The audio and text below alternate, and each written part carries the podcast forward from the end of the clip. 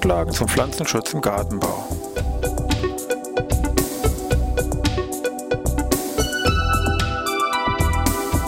Ein wöchentlicher Podcast der Forschungsanstalt für Gartenbau an der Fachhochschule Weinstefan von und mit Thomas Lohrer.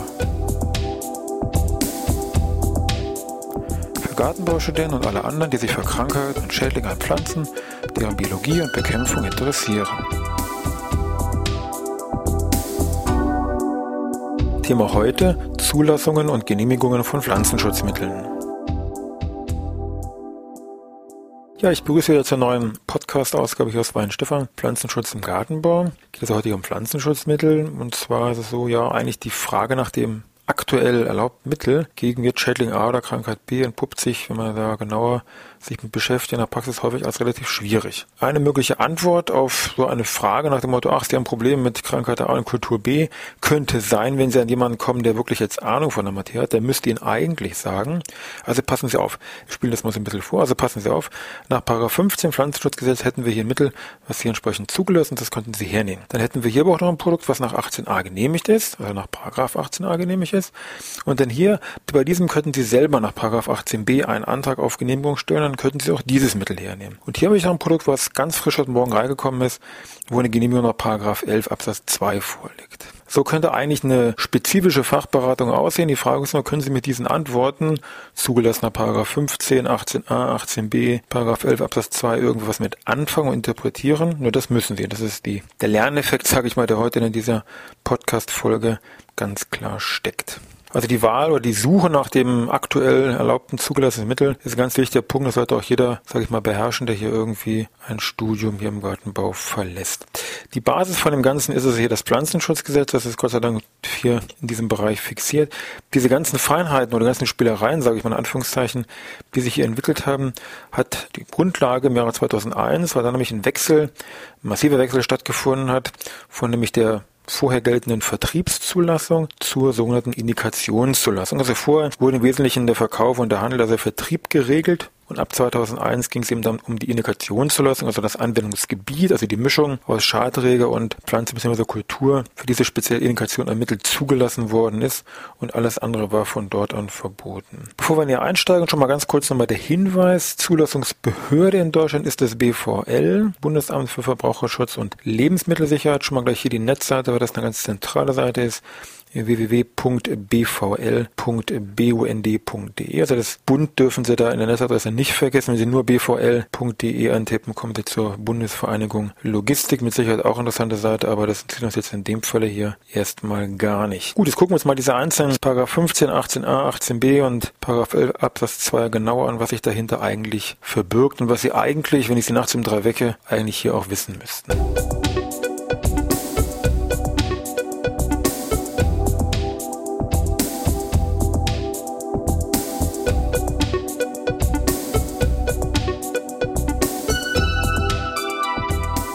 Da fangen wir an mit der normalen Zulassung von einem Pflanzenschutzmittel. Normale Zulassung heißt, das läuft also hier nach dem Paragraph 15 Pflanzenschutzgesetz ab. Da gibt es bestimmte Verfahrensablauf, einen bestimmten Anforderungskatalog, der hier zu erfüllen ist. Es fängt jetzt ganz banal damit an, dass meinetwegen dieser Wirkstoff in dieser EU-Liste enthalten sein muss, also hier in dieser Positivliste. Daneben gibt es nach dem Pflanzenschutzgesetz noch eine ganze Reihe weiterer Punkte, die einfach erfüllt sein müssen unter anderem meinetwegen hinreichend wirksam muss das Produkt sein, es muss pflanzenverträglich sein und es darf jetzt bezüglich Mensch, Tier und Umwelt ja keine Schädigungen hervorrufen. Vom Grundsatz her ist es so, dass die Firma, also die betreffende Industriefirma, stellt den Antrag hier an das BVL mit allen Unterlagen, die hier nach den gesetzlichen Vorgaben jetzt mit beizulegen sind. Diesen ganzen Antrag bekommt dann das BVL und reicht es dann weiter an verschiedene Behörden, die das auf bestimmte Kriterien abklopfen. Das heißt, das BVL selber guckt sich dieses Produkt äh, an nach Produktchemie und Analytik. Das Julius Kühn Institut, also JKI, prüft das Ganze auf Wirksamkeit, Anwendung und Nutzen. Das Umweltbundesamt auf, kann man schon vermuten, Naturhaushalt, Grundwasser, Abfälle, diese Kriterien. Und das BFR, ganz wichtig, natürlich auch hier Bundesinstitut für Risikobewertung, untersucht ja näher diesen Aspekt Gesundheit. Die prüfen und bewerten das alles, schicken dann ihre Berichte wieder zurück zum BVL Das BVL bastelt dann daraus noch so ein entsprechendes Risikomanagement, guckt also, wo müssen irgendwelche Auflagen gegeben werden, dass da keine Gefahren vorliegen etc. Das Ganze wird dann nochmal durch einen Sachverständigenausschuss durchgeschleust, sage ich mal, und dann am Ende entscheidet dann das BVL, ich sag mal positiv und negativ oder wie auch immer, und dann bekommt der Antragsteller hier seinen Bescheid. Wichtig formal gesehen von diesen einzelnen Behörden, die wir vorhin genannt haben, also JKE, BFR, Uber, Umweltbundesamt, das BVL selber, ist eigentlich, hat eigentlich nur das Umweltbundesamt ein echtes Vetorecht. Also wenn das Umweltbundesamt Nein sagt, dann kann das BVL nicht Ja sagen. Wenn die anderen Nein sagen, dann kann trotzdem das BVL hier Ja sagen. Da haben wir die anderen hier nicht so viel, sag ich mal, also formal gesehen zumindest hier zu melden. Gut, äh, das nur so drumrum, aber was jetzt für die Konsequenz, für die Praxis hier entscheidend, das ist jetzt die klassische Zulassung. Also wenn man Zulassung mit Pflanzenschutzmittel in Verbindung bringt, ist immer damit gemeint Zulassung nach 15. Wichtig ist, äh, wenn Pflanzenschäden auftreten und ich habe nach Gebrauchsanweisungen agiert, kann ich beim Hersteller hier Regress einfordern. Die ganzen Indikationen stehen in der Gebrauchsanweisung mit dabei. Es ist eine bundesweite Regelung, also egal wo ich sitze, Bayern, Sachsen, Schleswig-Holstein. Diese betreffende Paragraph 15 Zulassung gilt bundesweit. Die Zulassung wird in der Regel für zehn Jahre ausgesprochen und wenn das Mittel abgelaufen ist von der Zulassung her, habe ich noch zwei Jahre lang eine Aufbrauchfrist und erst danach ist das Produkt dann hier verboten.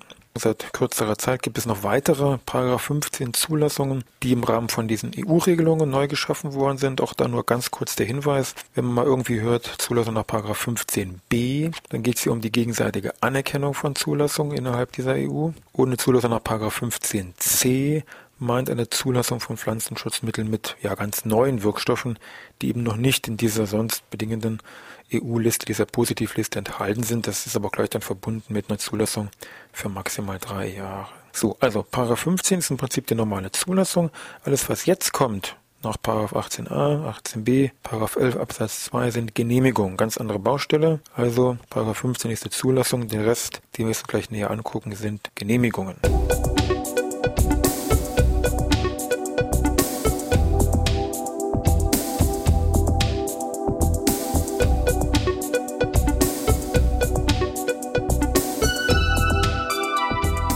Gut, dann schauen wir uns mal die Genehmigungen an. Und zwar fangen wir erstmal mit diesen Genehmigungen an nach 18a, also Paragraph 18a und Paragraph 18b. Erstmal ein paar gemeinsame Dinge und dann dividieren wir das ein bisschen weiter auf. Basis ist auf jeden Fall bei beiden, 18a als auch 18b, ist nur möglich für bereits zugelassene Produkte. Also ich kann nicht irgendein Mittel damit reinpacken oder beantragen, was überhaupt nicht zugelassen ist in Deutschland. Also es muss erstmal ein zugelassenes Produkt in Deutschland erstmal als Basis haben. Ansonsten ist bei beiden das so, also bei 18a und 18b, dass es eigentlich, ich sag mal, im Prinzip geschaffen worden ist für Sonderkulturen, für Kulturen mit einem geringeren Anbauumfang oder auch für separate Schädlinge, die vielleicht nicht so häufig auftreten in großen Kulturen, wo es sich im Prinzip nicht gelohnt hat, jetzt wirtschaftlich für die Industrie hier eine normale Zulassung, also Paragraph 15 Zulassung hier zu beantragen. Wichtig ist, bevor wir das jetzt weiter aufdividieren mit 18a und 18b, der Einsatz von einem Mittel, wo so eine, so eine Genehmigung nach 18a und 18b dahinter steckt, liegt in der Verantwortung des Anwenders. Das heißt, wenn irgendwas schief geht, kann ich nicht sagen, ah, Firma hier, ich verklag dich jetzt. Das geht bei 18a und 18b nicht. Also den schwarzen Peter, sage ich mal, hat hier auf jeden Fall der Anwender. Also er muss sich da auch genau darum kümmern, dass er da irgendwie keinen Fehler macht oder dass da keine Probleme, sage ich mal, auftauchen.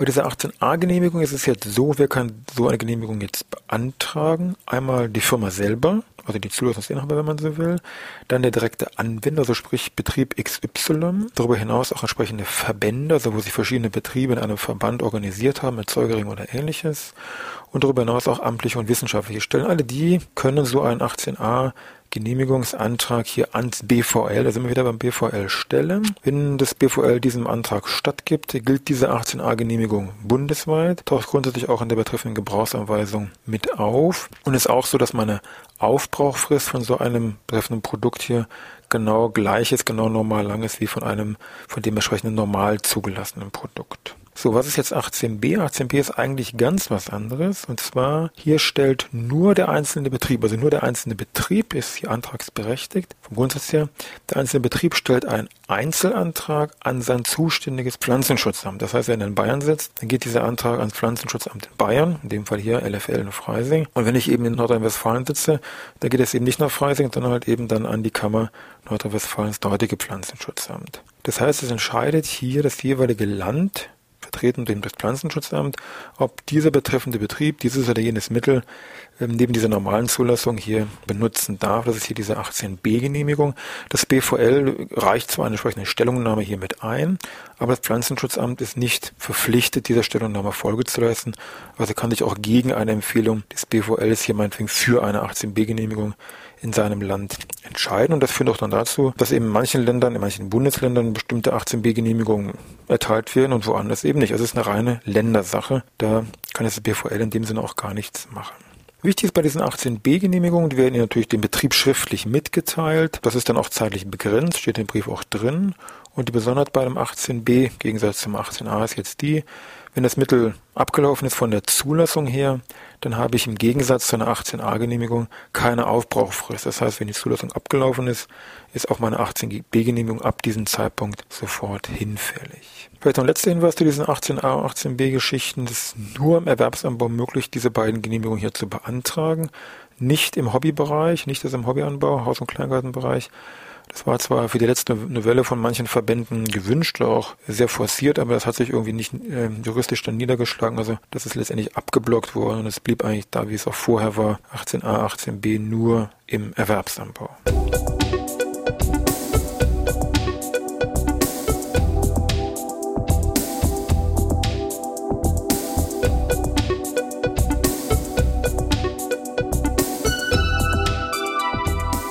So, neben diesen 18a und 18b Genehmigungen haben wir noch eine weitere Genehmigung, die auch häufiger, sage ich mal, auftritt, und zwar Genehmigung nach Paragraph 11 Absatz 2 Nummer 2, die sogenannte Gefahr im Verzuge Genehmigung betrifft auch wieder das BVL, also wird von dieser Behörde ausgesprochen, betrifft jetzt eigentlich solche Produkte, die eigentlich gar keine Zulassung mehr besitzen, beziehungsweise es wird ja was erteilt, eine Genehmigung, was über die normale bestehende Zulassung hinausgeht, wird dann hier, wie der Name schon sagt, Gefahr am Vollzug bei irgendwelchen dramatisch wichtigen Dingen dann irgendwie kurzfristig vom BVL entschieden, ist zahllich auch begrenzt auf maximal 120 Tage diese Genehmigung, betrifft auch nur den Erwerbsanbau, und diese Entscheidung ist auch mit einer ganzen Reihe an spezifischen Auflagen dann verbunden. Also meinetwegen aktuelles Beispiel. Nehmen wir mal an hier, was heißt nehmen wir nicht mal an, sondern es ist so, Produkte Basamid ist eigentlich Bodenentsorgungsmittel seit 2004 Zulassungsende also weg vom Fenster, hat jetzt Paragraph 11 Absatz 2 Nummer 2 Gefahr im Vollzug Genehmigung bekommen vom 11.08.2009 bis 8.12.2009, also fixiert gegen freilebende Wurzelnematoden in Erdbeeren, spezifisch Vermehrungsflächen. So und für diesen Bereich ist es eben dann genehmigt und sonst für nichts. Also ich kann nicht sagen, ach, ich habe irgendwo einen anderen Baumschulbestand, da könnte ich das Balsamid auch ganz gut gebrauchen, ist nicht. Also nur für diesen, für diese spezifische Anwendung wird vom BVL hier diese Gefahr und Verzugegenehmigung für eben maximal 120 Tage ausgesprochen. Anderer Punkt, der auch noch wichtig ist in dem ganzen Zusammenhang mit Zulassung und Genehmigung, ist der Punkt Widerruf und Ruhen von Zulassungen. Nehmen wir erstmal den Widerruf. Widerruf heißt, wenn das BVL die Zulassung widerruft, das heißt, dann hat dieses Produkt keine Zulassung mehr. Und je nach Grund des Widerrufes habe ich eine Aufbrauchfrist von ja im Prinzip null Tage bis normal zwei Jahre.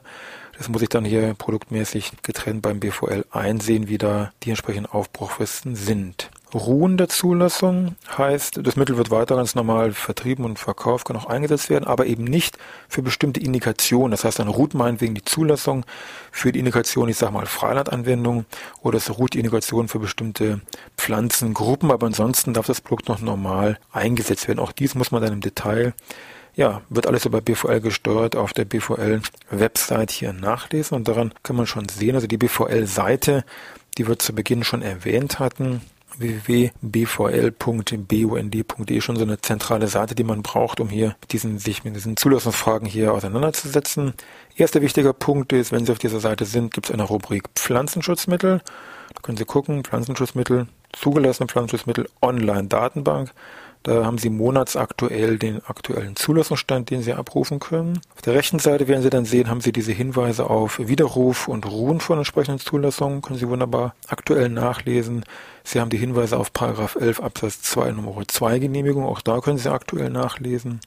Ansonsten neben dieser jetzt sagen wir Pflichtseite BVL ist eine weitere recht gute Seite, die Ihnen hier Hilfestellung geben kann die Seite pflanzenschutz-gartenbau.de. Das läuft so unter diesem Hautegate-Dach, sage ich mal, wo Sie bezogen auf den Bereich Zierpflanzen, damit auch letztendlich Gehölze und Gemüsebau, die ganzen Zulassungsstand hier sehr schön tabellarisch nach Chartträgern strukturiert sich einsehen können. Sehr schöne Seite. Äh, Besonderheit, Sie finden hier auch integriert die 18b-Genehmigungen, allerdings nur von Rheinland-Pfalz. Die restlichen 18b-Genehmigungen, wir haben ja gesagt, das ist ja alles länderbezogen. Muss man eigentlich bei den einzelnen Pflanzenschutzämtern der Länder gucken. In der Regel wird das nicht ins Netz gestellt, also auch meinetwegen jetzt, wir sind hier in Bayern. Bayern, die LFL stellt ihre, oder zumindest bisher, das mag es vielleicht im Laufe des Jahres 2010 dann ändern, ihre 18b-Genehmigungen noch nicht ins Netz. Also ein recht trockenes Thema, aber ich denke doch sehr wichtig hier für die Praxis. Man sollte hier wirklich als der zukünftige Bachelor, Master, Dippel, irgendwie auch immer auf jeden Fall mit diesen Begriffen 18a, 18b, Zulassung, Paragraph 15 weiter wirklich jonglieren können und auch die Feinheiten die erkennen, weil das dann wirklich ganz entscheidend auch für die Beratung und für die Praxis ist. Ja, ich wünsche noch was, schöne Woche, bis Dienstag wieder.